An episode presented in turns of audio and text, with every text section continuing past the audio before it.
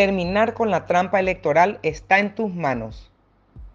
Una pregunta que me hacen con frecuencia en mi nuevo rol de ex candidata a la vicepresidencia es si la trampa en las elecciones determina el resultado. La respuesta es que sí.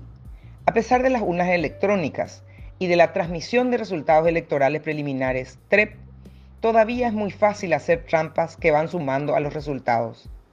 Lo que está en nuestras manos es evitar la carga de votos que sucede en las mesas electorales cuando los mesarios se ponen de acuerdo para hacer votar a los electores habilitados que no se presentaron.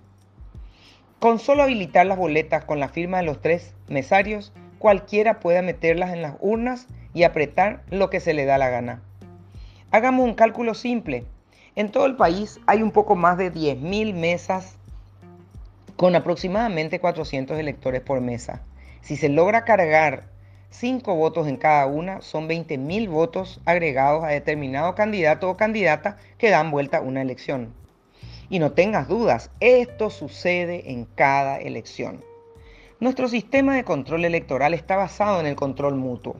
Es decir, los partidos con representación parlamentaria deben controlarse mutuamente y por medio de apoderados, mesarios y veedores que les representen en cada colegio electoral y en cada mesa asignada tarea muy difícil de lograr para los partidos minoritarios que tienen pocos afiliados.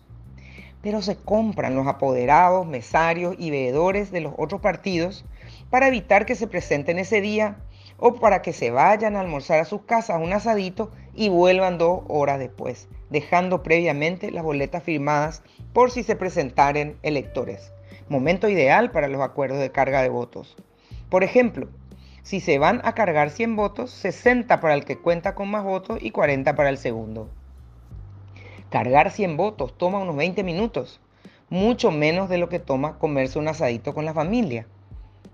Espantoso, ¿verdad? Pero quienes me leen y han tenido experiencia de control electoral saben que ni miento ni exagero.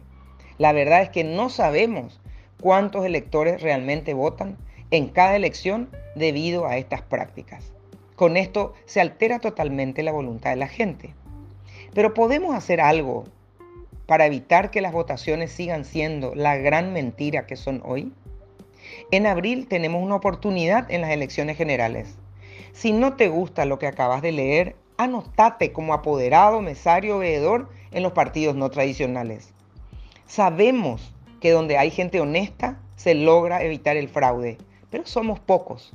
Si venís y le dedicas un día a tu país, vamos a poder hacer mucho más. Está en tus manos.